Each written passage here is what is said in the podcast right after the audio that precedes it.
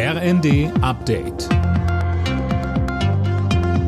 Stündlich neu. Auf den Punkt informiert. Ich bin Silas Quiring. Guten Tag.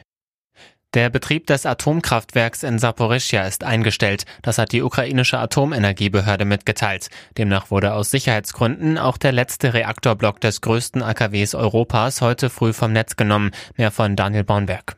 Das AKW ist seit Monaten von russischen Truppen besetzt und heftig umkämpft. Immer wieder wurde Beschuss gemeldet. Russland und die Ukraine machten sich gegenseitig dafür verantwortlich.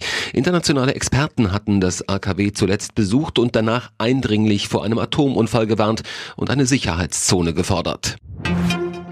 Die Gegenoffensive der Ukraine im Osten des Landes hat offenbar Erfolg. Die Ukrainer melden große Geländegewinne. Präsident Zelensky sagte in seiner täglichen Videoansprache, die russische Armee zeigt uns in den vergangenen Tagen ihre beste Seite, ihre Rückseite.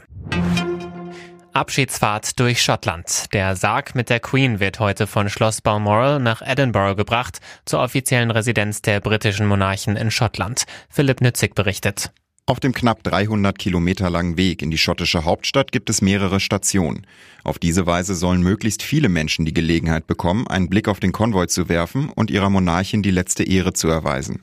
Am Dienstag wird der Sarg der Queen dann nach London geflogen. Hier wird er aufgebahrt, damit die Bevölkerung mehrere Tage lang Abschied nehmen kann.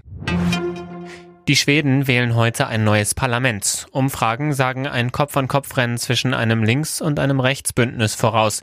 Im Fokus des Wahlkampfes standen vor allem Kriminalität, gewalttätige Banden sowie Einwanderung und steigende Energiepreise. Themen, mit denen die rechtspopulistischen Schwedendemokraten punkten könnten.